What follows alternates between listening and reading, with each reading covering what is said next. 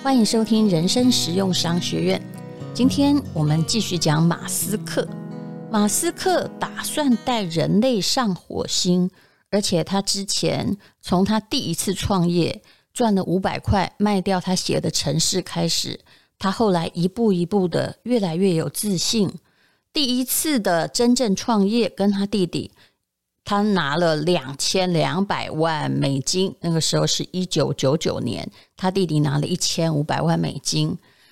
到后来的 PayPal，这个时候他已经赚了一亿六千五百万美金，一亿六千五百万，好大的数字啊！如果是你，你可能会觉得我应该去狂欢啊、应该去享受荣华富贵。不过很可惜，他没这么想。应该说很幸运的，他没这么想。他这个时候还不到三十岁，他知道如果他没有高压的工作，人生没有目标的话，那么他很可能就在那儿啊，跟很多人一样颓废、吸毒、泡妞，呃。呃，虽然他泡的妞也真的没有比较少啦，但是他人生不能够没有目的。我一直觉得很多人对人生的看法是很浅薄的，看到人家有钱了，就说：“哎，那你干嘛这么累呀？啊，为什么不休息呀？”其实每一个人的人生目的不一样。我们的生命很短暂，那其实呢，也许你现在很累，你真心想休息，但是。请你相信我，你休息了没几天之后，如果你的人生没有别的目标、别的乐趣，哈，如果你告老还乡，对于种田也没有真正的兴趣，那么你很快就厌烦于那种没有任何目的的生活。好，马斯克有了这笔钱之后，他想要带人类到火星去，所以这一点有一点奇妙，也就是。马斯克他是先有火星的计划，后来才有电动车的计划的。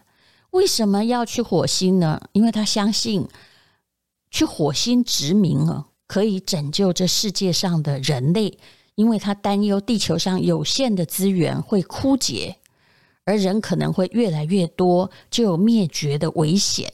那其实我们小的时候看很多科幻小说啊，里面就常常讲到啊，如果石油没了，那么人们该怎么办？是不是要恢复原始的世界呢？我小时候也常常在担忧这个问题。那么，马斯克要带我们去火星哦，是因为如果我们摧毁了自己的家园，那么就可以在其他的行星建立殖民地。你现在听我讲这种话，感觉上好像神经病，对不对？但是这世界上就是由有异想天开的神经病，才有现在的所有进步啊！大概在二十年前，你也不太可能想象，一部手机它就取代了电脑的所有功能，甚至还更多。如果你在二十年前这样预言，人家也可以把你当成神经病。我们都是一步一步。踏在巨人的肩膀上慢慢走过来了，总要有人突发奇想，然后去实行。也许从过程中你会衍生出其他的很有意义的创造品来。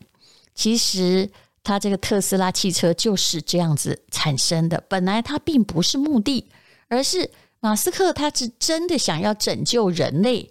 那拯救人类，除了去火星之外，那还可以做些什么呢？他就开始盘算着改善能源生产和消耗的方法。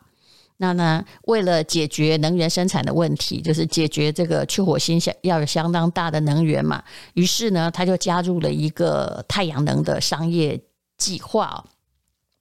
那成立了一个，在二零零六年成立的一个叫做太阳城的公司。那后来想一想呢，哎，很多的。好点子都是在追求另外的目标的过程中被想出来的。马斯克突然觉得，如果是做能源，那开发电动汽车太有趣了。我相信他小时候应该也看，应应该也看过那些如果石油没有了，全世界该怎么样的那样子的科幻小说吧。于是他就开始呢，就是想要研究电池哦。事实上哦，在很久以前哦，通用汽车曾经研发过电动汽车。可惜失败了啊！所以呢，通用汽车从来没有销售过任何一部他们已经研发出来的电动车。曾经在美国透过租赁的方法提供消费者使用过，可是后来呢，就觉得说这个没有办法获利，就停止生产了。那马斯克不是一个那么容易被打败的人呢，他就开始研究说。电动车到底怎么样会成功呢？首先，诶，他们跟贾伯斯也有点像啊。那个车型也是很重要的，车速也是很重要的。就是贾伯斯其实他不是一个工程师，与其说他是一个工程师，不如说他是一个对于科技的美非常坚持的人。什么东西都要干干净净、整整齐齐啊，最好是。欲有形于无形，于是就有了我们现在的苹果的手机。马斯克他后来在做这个特斯拉的时候，本来跟另外一位叫做埃伯哈德，他们本来合作良好，不过呢，呃，很快的就出现个性上的冲突。两个人都很精通这电动车的技术，但是呢，精通的恐怕坚持不太一样。他们就坚持自己对于汽车设计和公司营运才是对的。那么天才都有一个特点，他的 partner 叫做埃伯哈德，讲话相当挑衅，然后吹毛求疵。马斯克呢，他也不甘于他不管，只是在财务上支援。其实没有任何一个成功者愿意不断的掏出钱来，然后自己都不管的。于是呢，他开始密切的参与。汽车的设计，还有公司营运的决策的会议，冲突就增加了。有什么样的冲突呢？这位埃伯哈德倾向于使用像那个莲花轿车的玻璃纤维做车体的面板哦，然后就是特斯拉的敞篷跑车的外形的蓝本。那么马斯克呢，他想要用更轻盈、更坚固。但是也更昂贵的碳纤维啊，那他在这个在成本上当然比较凶。还有呢，啊，在电动车车款上市之前呢，埃伯哈德聘请了很多的公关人员，马斯克却把他们解雇了。这个要有极度的自信，因为马斯克相信他自己参与和车款本身，呃，已经有足够的宣传效果。我觉得这个其实跟贾伯斯每一次 iPhone 要发表，他自己就穿着他的啊黑毛衣牛仔裤啊上去讲一番话，哇，苹果迷就疯狂。我觉得点子的来源是一样的，他要相信他的东西本身就有足够的宣传的效果。好的，总而言之呢，呃，两个人就一直冲突，而马斯克因为他出钱嘛。他也总是占上风哦，他也很聪明。那到了这个后来啊，两个人的关系升到了最高点的时候，被赶出去的就是这个埃伯哈德。虽然生产的过程中哦，一直是有好几次的延误，还有成本的超支，可是，在二零零八年第一批生产的七辆，总共只有七辆。敞篷跑车创始者版就上市了，那么也受到这个世界上的所有人的注意，而且很奇妙的是，它是一个跨时代的产品，所以不管它能不能卖哦，早期对于特斯拉新车的评论都是极尽溢美之词。那么啊、大家都期待对于油价。一直涨价，还有那个能源呢、让这个世界的呃，在污染这个世界的问题上能够得到解决。有趣的是，第一批特斯拉的那七辆车，虽然让社会大众充满了期待，可是生产成本高得吓人，当年亏损了八千两百万的美金，那距离。要符合大众市场的汽车的生产，还是遥遥无期。那同时，这个时候他不是只做一件事，他还有火箭呐、嗯，这个火箭的公司啊，叫 SpaceX 的前三次的火箭发射都失败了，所以马斯克那时候接近破产，他的财务已经陷入了危机。二零零八年，三十七岁的马斯克负债累累，神经衰弱，而且。他跟他第一任的太太啊，叫做贾斯汀·威尔逊，离婚案也打得如火如荼。但是这时候，他的一位朋友，也就是呃一位投资人呢，呃，叫做安东尼奥·格拉西亚。他对马斯克在这段时间的坚强还是有很深刻的印象。照理说，这个人应该是啊，外面要破产了啊，内在也是家里在闹革命了。但是他说，马斯克比我见过的任何人更努力的工作，忍受更多的压力。他在二零零八年所经历的事情啊，任何人都会崩溃的，可是他还是撑了过来。还能持续工作，并且保持专注。大多数人在这种压力下会很恼怒、烦躁，而且因为失去理性嘛，你常常会做出很糟糕的决定。可是马斯克，你说他脾气不好，他当然也不好，但遇到困难的时候，他却表现得很理性，而且还是可以做出明确而且长远的判断。诶，有些人就很奇怪啊。压力越大，表现得越好。凡是亲眼目睹他经过的这一切的人，都会更加敬佩他。我从来没有能够看过像他这样忍受痛苦的人。光这几句话就让人肃然起敬。其实我们每一个人都还是有一点英雄主义的。看一个人忍受着痛苦，还如此坚强，如此。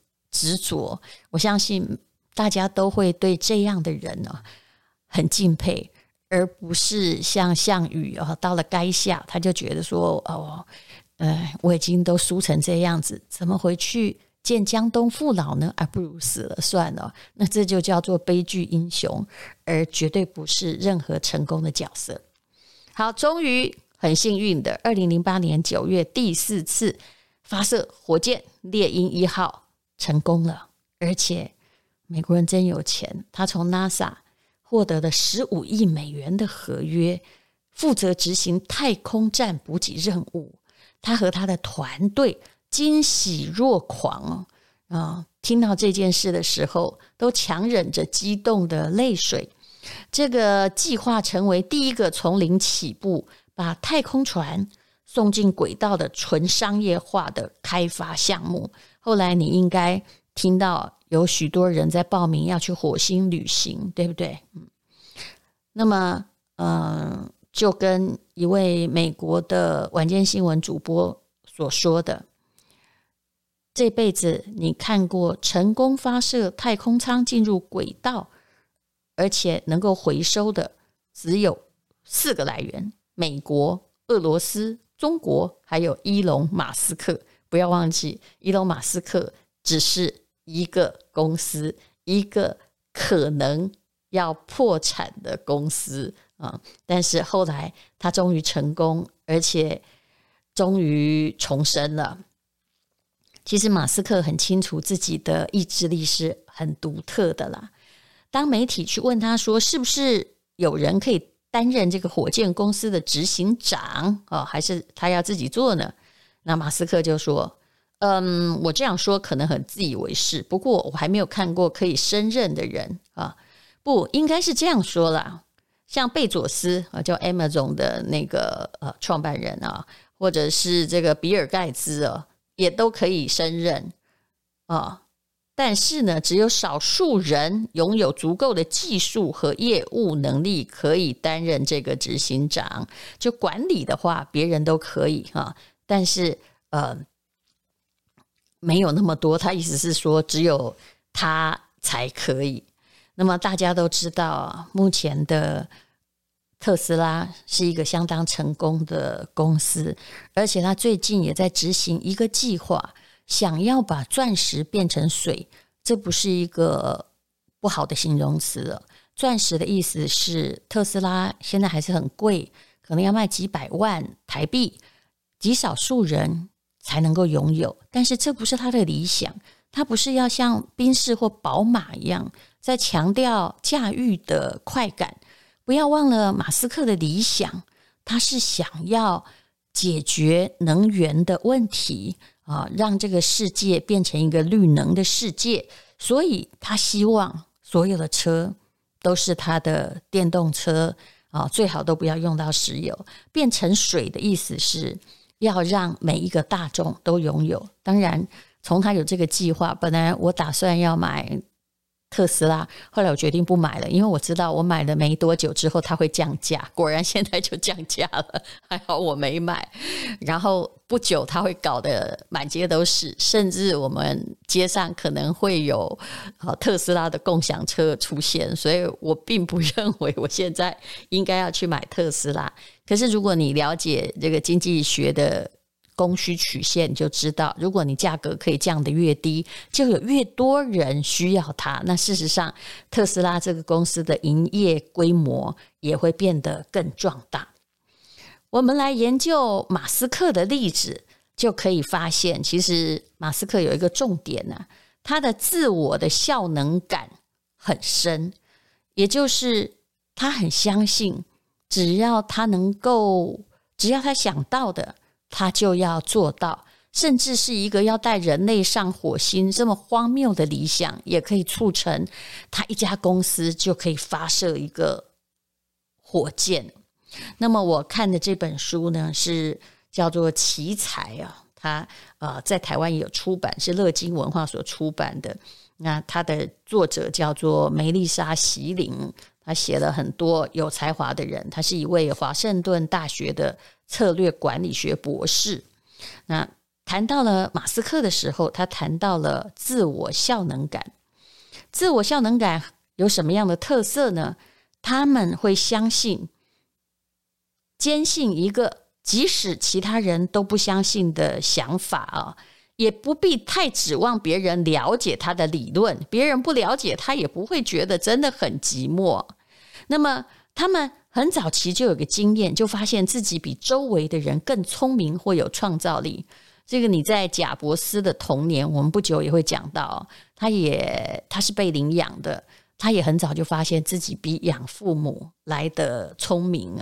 那么还有这个居里夫人哈，就是史上第一次啊，史史上有两次得过诺贝尔奖的这位伟大的科学家，他很早就发现。他的阅读能力远超过他的兄弟姐妹哦。那爱因斯坦也是很早就知道自己有数学天赋，他小时候的数学很快的就超越了啊，他那个来教他的家教。那特斯拉哈，我现在说的不是车哈，而是这个一位科学家哈，他也是很早就知道啊，哎，教授们的观点是错误的。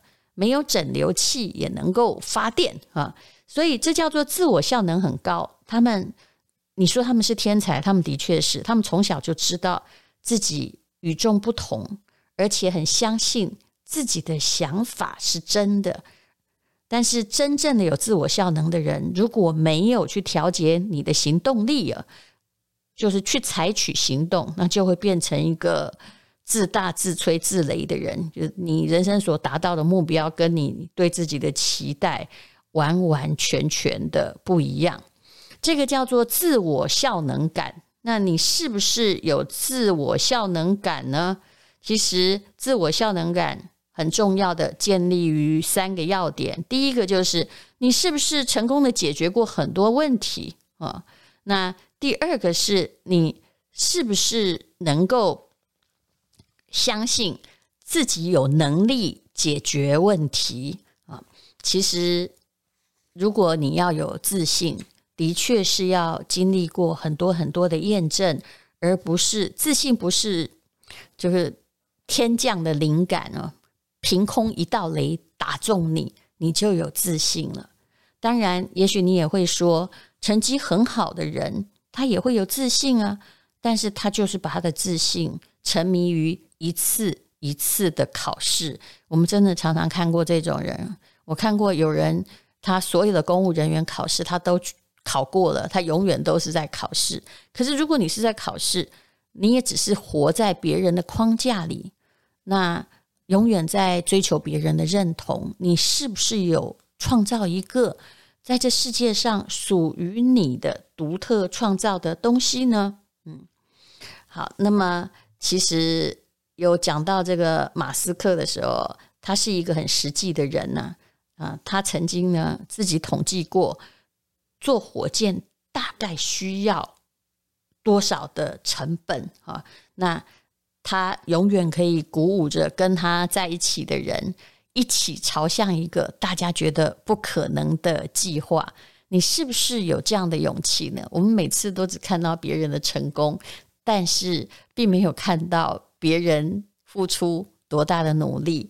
像这一集里面，你看到马斯克在二零零八年火箭发射成功之前，天哪，他的内外都受到很大的挫折，别人早就停不下去了，可是他还继续，为什么呢？其实还是因为有梦想的关系，而且他的梦想哦，如果梦想只是因为有钱，那他在二十几岁，他成为亿万富翁，而且是美元的亿万富翁，他就可以停止了啊。那他的梦想其实还是叫做拯救全世界哈，信不信由你。其实一个人还是必须有一个远大的远大的理想在前面，他才能活得兴致勃勃。大家千万不要再说，哎，你就够了啊，那就回家休息呀，啊，回家休息对马斯克而言，应该就是等死吧。我相当尊敬马斯克这个人的创造力，我知道他是天才。那我们大概没有办法像他这样的天才，但是我们也可以有小小的目标，不要只是想要赚钱，然后等死吧。谢谢你收听人生实用商学院。